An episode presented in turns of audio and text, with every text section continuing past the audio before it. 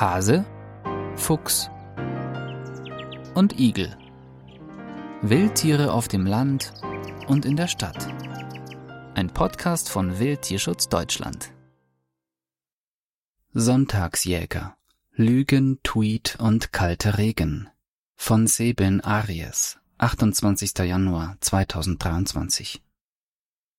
Das war eine honorige Geste des hohen Jagdherrn dieses fürstlichen Reviers in Österreich. Im ersten Treiben durften die Schweißhundführer mit ansitzen.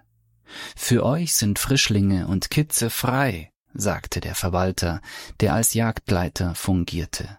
Aber kommt nach Beendigung des Treibens bitte sofort zurück. Alle Nachsuchen werden zentral von hier gesteuert. Okay, das kannten wir schon, war Jahr für Jahr dasselbe, aber Jagdleiter Paul hatte diesmal noch eine weitere Botschaft, nur für uns Schweißhundführer und vertraulich.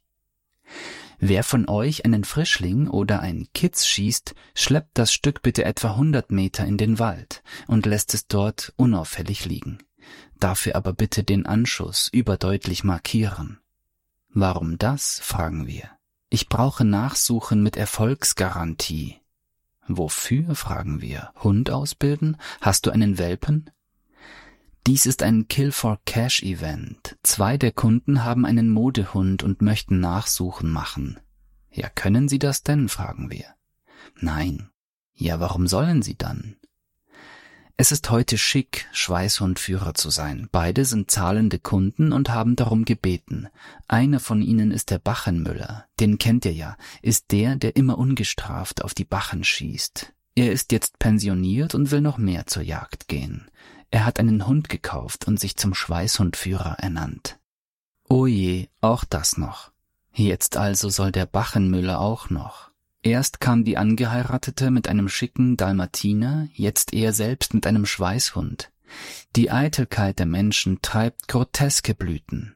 Der weiß leuchtende Dalmatiner mit der pinken Halsung passte noch irgendwie in dieses Milieu, aber ein Schweißhund zur roten Krawatte mit den Fasanen und neben den Knickerbockern aus English Tweed?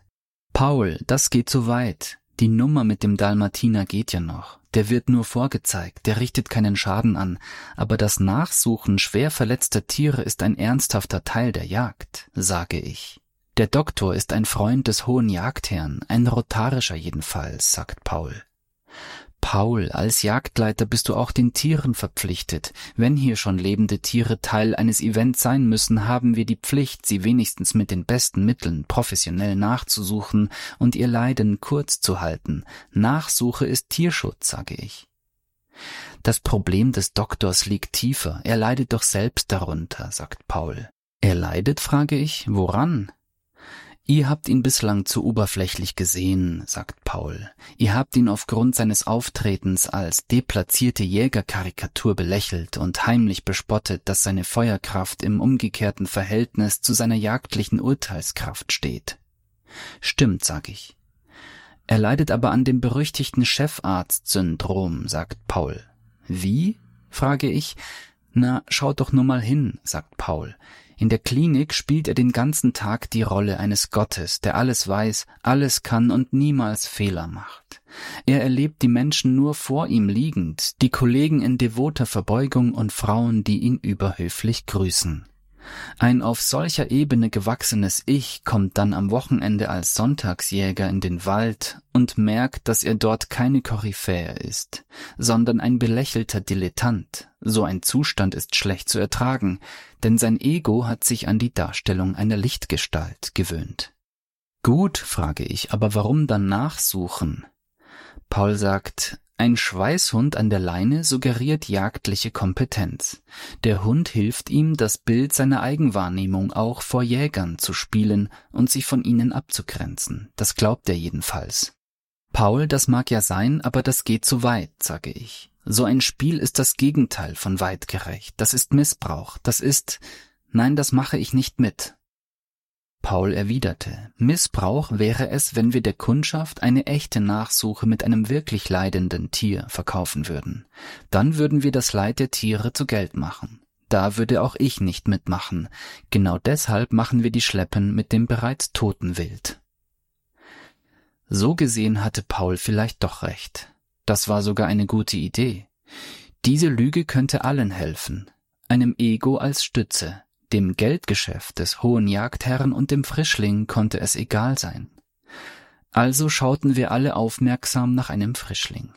Der kam aber nicht, mir jedenfalls nicht, dafür aber dem Thorsten, dem Berufsjäger Azubi. Der hatte gut aufgepasst und berichtete nach dem Treiben stolz, ich habe meinen Frischling vom Birkensitz über den Hauptweg bis in die Hangdickung geschleppt. War leicht, der hat höchstens 30 Kilo. Na prima, das hatte also schon mal geklappt. Alles andere funktionierte danach auch. Zunächst jedenfalls. Herr Doktor, wie schön, dass Sie uns beim Nachsuchen helfen. Sie fahren bitte bis zum Birkensitz. Der Anschuss ist mit rotem Papierband markiert. Die Fluchtrichtung auch. Wenn Sie das Stück finden, bringen Sie es bitte direkt zum Streckenplatz.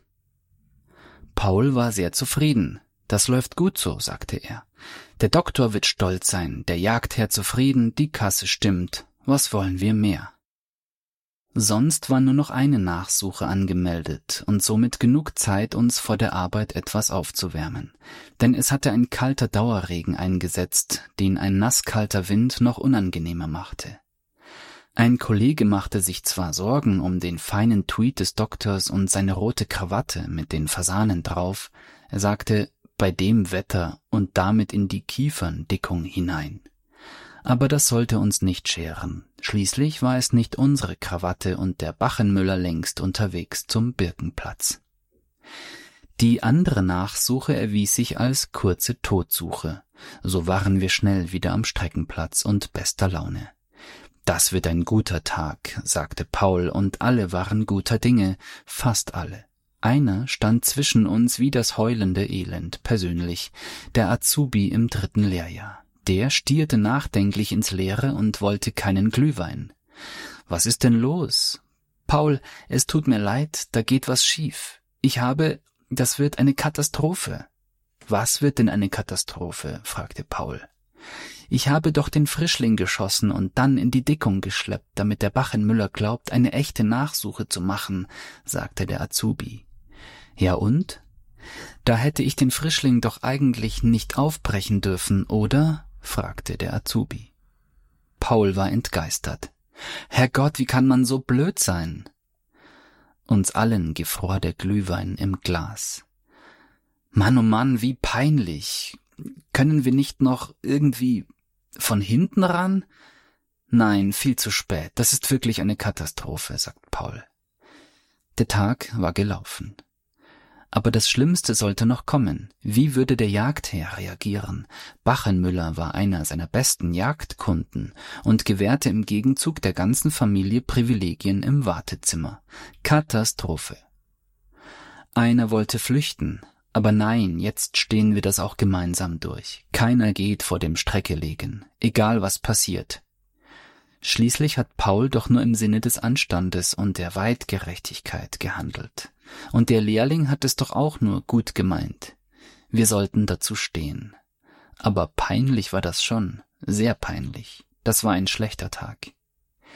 Es dauerte ungewöhnlich lange, aber der hohe Jagdherr wollte nicht anfangen mit dem Streckelegen und Brüche verteilen. Wir warten noch auf Dr. B., der sucht noch eine Sau nach. Scheint eine schwierige Suche zu sein, sagte er. Dann kam er, das heißt, er fuhr vor. Das war kein Kommen, das war ein Auftritt, weil alle schon gewartet hatten. Jetzt wird er davon ein öffentliches Gericht machen, Paul wird es abkriegen, hieß es. Bachenmüller war so nahe an das Streckenfeuer herangefahren, dass ihn jeder sehen konnte. Ja, er sah sehr adrett aus. Absolut trockener Tweed, feine Schuhe, ein Gentleman, very British. Er stieg aus und holte aus dem Kofferraum des SUV nicht die Sau, sondern seinen Schweißhund mit Halsung und einen Regenschirm, spannte diesen über sich, trat nach vorne und berichtete etwas zu laut und etwas zu theatralisch, es sei eine schwere Nachsuche gewesen, aber die Sau habe nur einen Streifschuss und sei nicht zu kriegen. Der hohe Jagdherr nickte anerkennend, viele andere auch, nur unser armer Lehrling fiel von einer Starre in die andere. Jetzt verstand er gar nichts mehr. Nur Paul hatte es sofort begriffen. Angesichts der trockenen, sauberen Kleidung des Doktors hatte er gleich geahnt, der war zwar hingefahren, aber gar nicht ausgestiegen. Zu kalt, zu nass. Paul hieb dem verblüfften Azubi auf die hängende Schulter. Begreifst du nicht, dieses Sauwetter hat dich gerettet. Heute ist ein guter Tag, sagte er. Ja, so wurde es am Ende doch noch ein guter Tag. Für alle. Für fast alle. Nur für den armen Lehrling nicht. Der verfluchte diesen Tag. Jetzt musste er auch noch hinfahren und den Frischling holen. Aus der dunklen, klatschnassen, saukalten Dickung am Hang. Naja, sagte Paul, er wird das schaffen, immerhin ist die Sau ja schon aufgebrochen. Wir konnten einstweilen einen heißen Punsch trinken und mit dem Doktor etwas fachsimpeln. So unter Kollegen. Seben Aries ist pensionierter Forstbeamter, ehemaliger Schweißhundführer, Naturfotograf und Autor zahlreicher kritischer Bücher über die Jagd und von Bildbänden, die das Ziel haben, Verständnis und Respekt von Natur und Tieren zu fördern. Er kritisiert Kommerzialisierung und Technisierung der Jagd, einhergehend mit mangelndem handwerklichen Können vieler Jagdausübungsberechtigter und den zunehmenden Verlust jagdlicher Ethik. Wildtierschutz Deutschland. Wir geben Tieren eine Stimme. Mehr Informationen finden Sie auf wildtierschutz-deutschland.de